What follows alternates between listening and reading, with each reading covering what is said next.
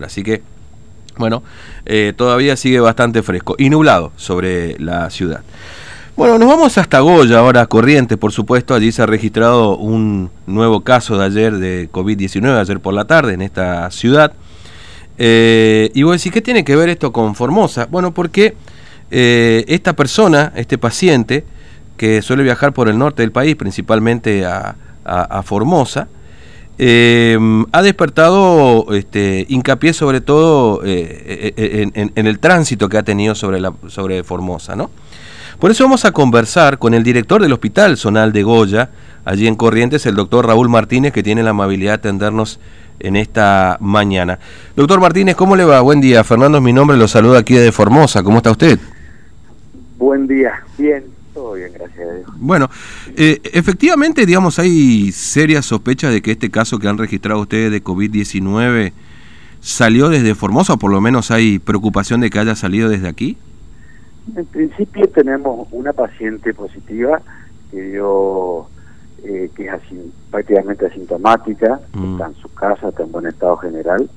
Eh, en el día de ayer comenzamos a trabajar para buscar el, el nexo epidemiológico con quien se contagió esta, esta persona.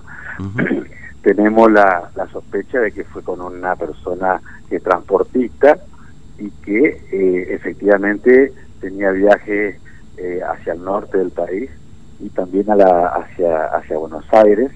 Eh, todavía estamos esperando los, los resultados del laboratorio central de la provincia para corroborar que sea ese el nexo. Eh, y también por supuesto eh, realizamos hisopado en todos los en todas los, contactos estrechos de estas personas. Eh, se realizaron aproximadamente 14 hisopados en el día de ayer y eh, se terminó a última hora de la tarde, prácticamente la noche, el trabajo de hisopado acá en, el, en la emergencia del Hospital Regional y, y estamos esperando las confirmaciones o no de, estos hisopados. ¿no? Claro, entiendo. Este, ahora tienen muchos casos ahí en, Goya, digamos, están con muchos casos en este momento, doctor Martínez. No, nosotros tuvimos solamente un caso mm. que fue de una persona repatriada de Capital Federal y fue el primer caso que tuvimos en Goya hace aproximadamente un mes y medio más o menos. Mm. Eh, esa persona estaba controlada, ese caso, por lo tanto eh, no tuvimos grandes inconvenientes eh, porque quedó solamente en el núcleo familiar, se hicieron todos los isotados correspondientes al núcleo familiar y, y fue solamente esa sola persona, mm. pero este caso es diferente porque en realidad tenemos que buscar la trazabilidad del, del, contagio, por eso el comité de crisis decidimos volver para atrás, eh, nosotros estamos en fase 5, ahora volvimos a fase 3, eh, se restringieron algunas actividades más que nada gimnasios que estaban mm. abiertos, peluquerías y algunas otras actividades donde donde había donde hay aglomeración de gente por lo menos hasta el día domingo que nos vamos a volver a juntar con el comité de crisis mientras tanto estamos trabajando eh, buscando la trazabilidad del caso, ¿no? Claro. Ahora, usted hizo mención en, una entrevista que en la provincia de Formosa este, se esconden casos, digamos, particularmente de casos de COVID-19. Eh, ¿Sigue opinando lo mismo, digamos? ¿Considera que efectivamente en Formosa no se brinda toda la información oficial correspondiente respecto de la cantidad de casos, que son 98 hasta ahora confirmados oficialmente, ¿no? Sí, en, principio nosotros teníamos, uno por ahí tiene información de otra, de por otro lado, ¿no? Mm. No hay información oficial y, y efectivamente hubo una época donde se decía que no había casos y teníamos información extraoficial que sí, pero eso son eh, son información que maneja cada cada provincia, ¿no? Mm. Y, por eso nosotros teníamos esa sospecha. Mm. Pero una cuestión personal mía, no una cuestión de que sea oficial de, de ni del hospital ni de Mm. salud pública. No, no, por eso, digamos, me parece que, que, es importante también aclararlo, Martínez, porque usted asegura, digamos, eh, que, Formosa sí esconde los casos, ya de hecho alguna vez hubo alguna también este, declaración que hizo eh, un responsable del área médica en el Chaco también respecto de la situación epidemiológica que atravesaba la provincia. y acá también ha sido tema de debate, por supuesto, lo que ocurría. Obviamente que uno no maneja tampoco información oficial y trata de ser lo más responsable posible en este sentido, digamos, ¿no? Este... Nosotros en general, eh, en, lo, que respecta no solamente al hospital regional, eh, yo tengo a cargo la zona sanitaria tercera acá de la provincia y, la información que damos permanentemente es la información que corresponde, porque sabemos que la única manera de combatir eh, esta pandemia es con buena información mm. y siempre diciendo todo lo que está ocurriendo, que es la única manera con la cual le podemos pedir a la población de que tome una u otra medida con respecto al, estar eh, en, la comunidad.